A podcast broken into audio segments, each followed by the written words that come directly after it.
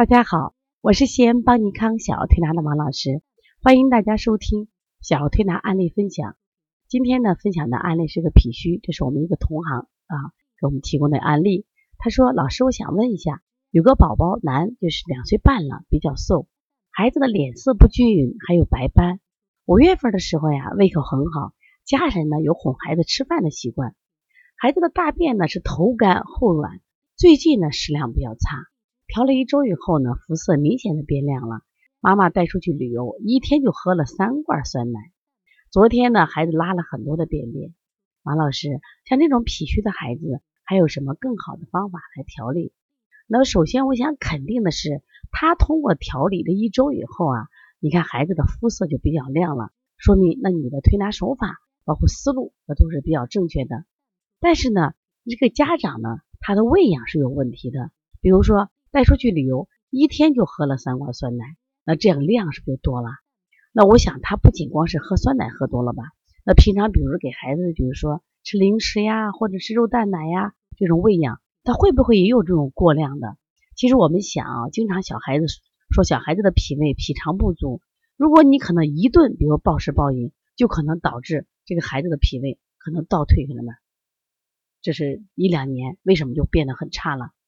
其实我们很多案例都是，比如说哪一次给吃多了以后，这孩子才恢复过来；或哪一次被打了针了，或者抗生素打的多了，哦，这孩子就开始什么越来越差。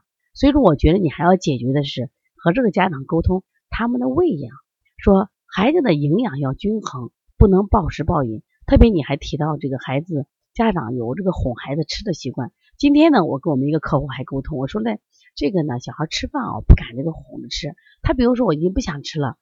那说明他这个饱了，但是不行，你还要一口一口去抢着喂吃，结果呢，超过他的脾胃的负担，那这个孩子他自然就会脾胃再次受到伤害。这个孩子两岁半，你看比较瘦，脸色不均匀，有白斑，白斑其实就是脾虚斑，明显的是脾胃不生精，不能濡养什么呀，我们的头部的面色嘛。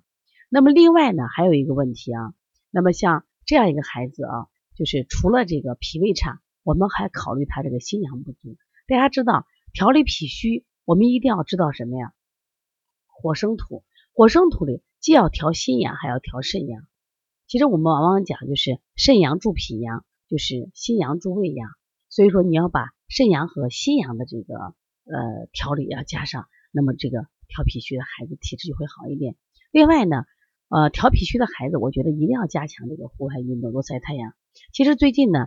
我不管在医化的节目还是在摄像的节目，提到了很多的多晒太阳。很多人说王老师，我想听你给我讲具体手法，你为什么老喊晒太阳？我说万物生长靠太阳。我说任何一种治疗手段，它可能它有它的局限。但是如果我们孩子加强太阳下的运动，心情愉快，那么吃嘛嘛香，那这个体质就好了。再配合推拿手法，是不是效果就会就是就更加明显，对不对？所以我希望就是你在调理的时候。给家长沟通好，把营养的平衡做好，把运动加上。